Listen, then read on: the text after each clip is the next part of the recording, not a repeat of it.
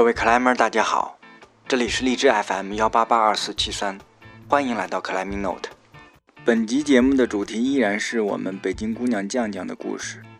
那这里特别说明一下，原计划酱酱这期节目是准备分成上下两集就播完了的，但是现在出了一点意外，要变成上中下三集。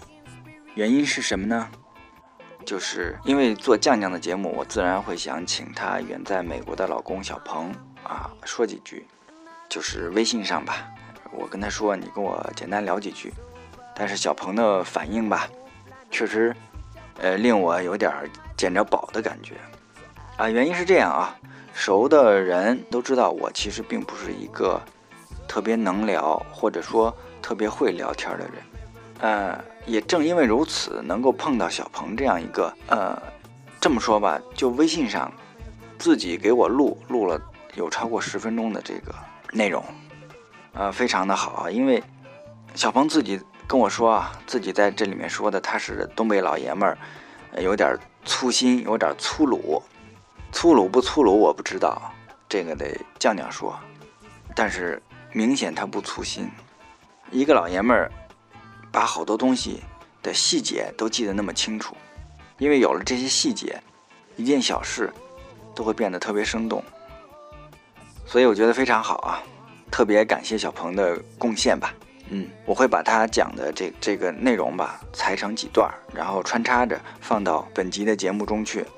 而且特别声明啊，他们两个人之前是没有没有沟通的，因此呢，两个人对同一事情的认识可能会有些不一样。也显示出男人跟女人的差别吧，我觉得也是很有意思的地方。只是在这个小鹏跟酱酱的讲述之间转折的地方，可能会有点生硬啊，呃，希望大家理解。那我们现在从哪开始呢？嗯，先八卦一下吧，听听小鹏讲述两个人怎么样认识以及在一起的。我们俩是零九年八月二十二号第一次见面。应该我记得没错，应该是他第一次野攀，然后我可能也是第三次还是第四次。那个时候，嗯，因为我们都都是一开始都是跟面条学的攀岩，所以基本上一起爬的时候就是都是和面条那帮人，嗯，小伟啊，小龙啊，那次我记得还有还有风板。然后那那天好多事情我我记得还挺清楚的，包括早晨好像是在三元桥那个那边去见面的，然后他开了一个他开了一辆车，然后还有另外另外一个人开了一辆车。零九年的时候我还在一个小公司上班，然后那个时候因为经常出差，特别忙，所以也攀的特别少。那是当那年少仅有的几次野攀，然后结果我们就碰在一起了。然后我一开始对他印象就是挺好的，因为呃他不怎么爱说话，然后样子看上去就挺小的，我就以为可能刚毕业一两年，跟我差不多的样子吧。那时候我就对他印象最深的就是他不怎么爱说话，然后。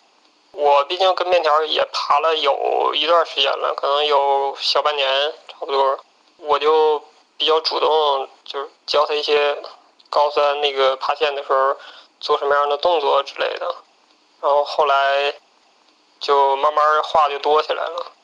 那天晚上，后来我就我们我们一块吃完饭，然后也没什么事儿，我就约他出去散步。然后我们俩就一直溜达到京京都第一铺那边，反正就晚上感觉还挺好的。后来回来之后，大概两两周之后吧，我就约他，呃晚上一块儿去了一趟后海，然后我们两个就在后海溜达了大概几个小时吧。然后可能因为他记者，所以对对摄影。挺感兴趣的，所以那天晚上他还他还带着他的单反，然后我当时因为也工作才一一一两年，我也有一部相机，我我就是那时候也没什么事儿，然后一个人挺无聊的。我我平时也玩玩摄影什么的，呃，所以那天晚上聊的还挺还挺多的，但是好多都是和摄影相关的。后来我就总去找他，然后我我就总和他联系，但是因为我是东北人嘛，所以比较粗，嗯，有点大男子主义那种。然后像十年那都快基本上十年前了，所以那时候我还是就就有那种东东北大老爷们儿的那那那种感觉，然后就挺粗心的，挺粗鲁的。然后她一个北京姑娘就特别受不了我这点，所以我们俩其实磨合那段时间还是挺困难的。然后我跟她感情上稳定下来，可能是因为我们两个都挺喜欢旅行的。然后我和她一开始的时候去过好多地方，经常去白河呀，然后去过怀柔，后来一块儿去的九寨沟。嗯，还去了，还去过云南。呃，云南去云南那次回来之后，然后我们两个就养了小四儿，然后从那以后，我们两个基本上就稳定下来了。呃，听了前面的那段，是不是大家觉得挺温馨的？说实话啊，那个从德拉加，你要是走到京都第一铺，大晚上的，中间有一段还真是挺黑的。呃，这要是一个人走，还真是有点害怕，感觉不老好。但是俩人就完全不一样了。哎，你你你就感觉吧，这个这就是电影。嗯，我觉得就俩字儿，美好。这要是我，我我觉得我没准能走到黑龙潭去。总之吧，这个各位单身的这个男性都要应该虚心学习一下。呃，关键词儿啊，嗯。遛弯儿、旅行、共同的爱好，以及那个宠物。好了，这个呃老司机也就只能带到这儿了。啊，再次感谢小鹏的贡献。另外呢，以我对两个人的了解来看，其实他们在一起还是有一些内在的原因的。比如说，其实酱酱是有一些方面是挺粗心的。甚至，好像他连结婚纪念日都记得不是特别清楚的这种这一类人，呃，跟我们家正好相反啊。我是记这些日子特别困难，被我老婆教育了好多次，可能才记住记住。但是他们好像正好相反，小鹏是这种记得细节上的东西特别清楚的人，就是两个人性格上有肯定是这方面是互补的，嗯，所以也是蛮契合的。OK，那我们回到这个正题吧。讲讲攀岩，呃，上集酱酱给大家介绍了自己的过往攀岩经历。那同期呢，我们来听听小鹏的回忆。那回到攀岩，然后我们两个其实都有两段比较主要的一个，就是技术上、能力上的一个提升的一个周期。那第一段主要就是一零年的时候，一零年的时候，因为我们我们就一块搬到方庄去住了，然后那个。离奥莱就还算比较近，然后我也我当时，呃，后来一零年下半年我我刚换了工作，所以时时间还是比较多，所以我们就经常会去奥莱。但是我我是在牛二杯第一轮 C 组比赛的时候就把腿摔折了，嗯，所以后来就休息了大概呃一两年的时间。中间就没怎么爬，他其实应该算是奥莱第一批年卡党，所以办了年卡之后那段时间他爬的还挺多的，然后可能上升也算比较快吧。但是就我我腿摔折了之后，可能半年左右我恢复的可能就走路什么没什么问题了，然后紧接着他就在后来又摔了。就也把也把也把脚摔折了，就所以我们俩基本上都是因为受伤，所以呃离开攀岩有个两年的时间。然后一一年以前呢，其实我们基本上就是和呃小龙啊、小伟啊，还有呃那时候小狼也在，还有风板也在，然后我就是我们这这一波人经常在一块玩，也就爬爬一些什么幺零的线嘛。那时候也没尝试过先锋，但是报时能力确实还长得挺快。那时候基本上很快就能爬到 V 二 V 三了吧，大概那个样子。然后到了一三年的时候，我们开始恢复攀岩了，并且一三年四月份，四月十八号我们就结婚了。工作也就是比以前要稳定的多，所以我有有很多时间周末都可以出去，所以我们那个时候就开始爬野外，爬的很多。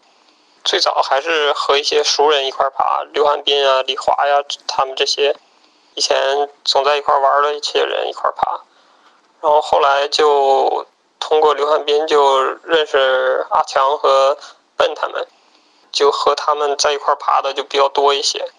但是，一三年总体进步不大，嗯，基本上还就是爬一些幺零的线，可能可以先锋一些幺零的线，但是也都是那种不敢冲队的线路。那个时候能力还是太差了。到了一四年，我们差不多就是每周都去白河，然后都跟强哥他们在小院里边混，然后每周末就跑到。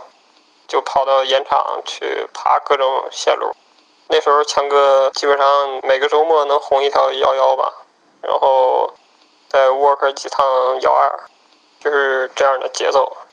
强哥经常推荐一些特别好的线路，我差不多跟着强哥每周也能收收个一条半条的。一四年真的是爬了好多幺幺的线。并且那一年光在白河红点了差不多能有十条左右幺幺的线路吧，感觉自己进步挺大的。一四年十月份红了自己第一条幺二，就是牛鼻峡谷的问柳，基本上还都是靠强哥帮忙挂线，然后每周每周都去 work，大概跑了有一个多月吧，终于把它拿下了。那天还是挺还是挺高兴的。然后一四年这一年，基本上在白河就算结束了。OK，那我们先让小鹏聊到一四年，然后呢，呃，请酱酱接着说说。啊，刚才说到，那生活的憧憬，那我们对攀岩这块儿，你到 USA 了是吧？嗯，圣地。离圣地很近了，当然你们去那个离圣地有点远，三比还稍微有点远，但比我们还是近的多得多了，是不是？啊，对对对。放个假起码就过去一趟没问题啊，是吧？挺开挺开心的。对，是这样。就跟去趟阳朔差不多是吧？有这意思。嗯，但是你感觉上就不太一样，因为你在北京，你可以报时，可以去野外，就都很近，很方便。但是现在小鹏读书的那个地方是个平原。在密苏里州的罗拉市，就他跟我说去趟岩馆要一百公里，最近的岩馆一共就三两三个岩馆，距离都一样，都是一百公里。然后去趟野外也得开四五个小时，至少四五个小时的车。对，这对我是个考验。开四五个小时还可以吧？四五个小时不就是上海通通吗？对，但是如果想就是像在北京的这个节奏就很难实现了。平时严管两三天，然后周末再去野外，就很多觉得很难实现。租一个大一点的 house，然后自己弄个墙。对。呃，要当然要考验一下小鹏的手工活，是吧？我估计我估计这活儿都得我来。就像我们家修点什么东西，什么搬个家呀，什么弄弄家具，都得是我来。嗯，回头那个。那个弄面墙，弄点点，嗯，两个人训练是吧？然后这个放假了出去。希望这样吧，到时候到那儿看看去。就我们租房子肯定是要租个 house 的，因为要带着小四儿过去。那平普通的那种公寓就很难找到让养狗的。嗯。对，所以就只能找那种 house。特别要提到这个小四儿，小四儿是，呃，这个酱酱的狗儿子啊，这个。多大？他六岁多了，明年二月份七七岁。在狗里，这算是岁数不小了？中年了吧？中年了，是吧？一个油光水亮的这个黑色的拉布拉多，是是拉布拉多。是拉布拉多。我对这个 dog 不是很了解，但是就唯一认识那么金毛啊，拉布拉多就这么几种。啊 对，都差不多。嗯，因为我是个人是比较怕狗的，但嗯，是小三儿还不错。啊对啊，对，应该说，呃，他妈妈养的养的不错，是吧？我就比较欣赏这种人。对我感觉小四儿比我们两个人知名度要高。嗯，经常是到了个盐场，小四儿先冲进去了，然后就小四儿小四儿，我们一看就喊他的人我们都不认识。那跟那个一哥一样，那个是吧？你一哥那个腾先生那个那个知名度相当啊，高。腾先生是吧？嗯说点儿，也也去，你要说爬也爬了八年九年这样的样子，中间当然休息过啊，因为受伤。但是总有一些特别，啊、印象深刻的东西，或者嗯啊这样的事情，有没有？嗯印象深刻的事儿，嗯嗯，对我感觉就给我印象比较深的，或者说就在这个攀岩攀岩中，对，就就对我有些影响的，就是跟强哥和笨，包括小赛，嗯我们在一块儿爬的那两三年，两三个岩季吧，嗯就那时候就比较好，就感觉对攀岩有了一个新的认识。对，你觉得有什么不同呢？就跟以其他的前小的 team 来说，以前也很好，就以前一开始跟面条他们爬的时候，嗯。然后那时候小龙也在，嗯。小伟也在，嗯。那时候费总还攀岩。嗯。其实那个那时候那个那个小团体也也也非常不错，但是后来就都走的走，散的散，对，然后停的停。费费总。费总就就基本上不爬了对对对对嗯。对。然后小伟也出国移民了，嗯。小龙也去也去了南方了，对，所以那时候攀爬的小伙伴、好朋友就都没都都走了，对。然后回来之后受伤回来之后，就认识强哥他们了，就跟他们在一起爬的时候就就非常的纯粹。我以前攀岩没有那么那么那么高的强度，因为我那时候也工作，然后工作也非常的忙，也经常一两个星期才能爬一次的样子。对，认识他们之后就感觉工作好像不是那么重要。不是那么重要，嗯对，对，还是生活更重要。所以强哥跑到阳朔去了，对吧？对，其实强哥来到北京嗯的目的就是为了回阳朔，对，是这意思吧也？是，我觉得也是根。本就是这意思。对对，强哥就是个特别纯粹的一个哎人。对对对看强哥攀岩，就是嗯，对，看他的生活就是只要有非常啤酒跟羡慕攀岩就可以了，非常羡慕有对有都无所谓，是吧？对对对。不，妞儿还是很重要的。回头我得找他聊一聊。对，必须的。对我感觉强哥可能对小鹏的影响更大一些。嗯。嗯为什么？嗯，等小鹏回来，我觉得你可以约他做一期。但是我感觉就是就是对小鹏影响很大，因为小鹏以前他攀岩，他也是就是顶绳居多，然后跟强哥爬了之后，然后我们又去那次去了一次阳朔，就是很明显，从阳朔回来之后，他基本上就再也没顶绳过。啊。就包括摸老怪这么很难的线，超出他能力嗯一些的这个线路，都是先锋摸线，包括摸动作都是先锋，就再也没顶绳过。啊，那我得采访采访他呀，是吧？心理上有了这么大的变化。但这个变化非常大，非常明显。好的，那我们第九期的终集就先到这里。下周五我们会准时上线下集。那在下集中呢，首先小鹏会跟大家重点讲讲，啊，怎么就去了一趟阳朔就有那么大的变化，从一个不敢先锋到积极面对的这样一个，呃，中间到底经历了什么？另外呢也接着会跟大家聊一聊未来。好的谢谢大家我们下集再见。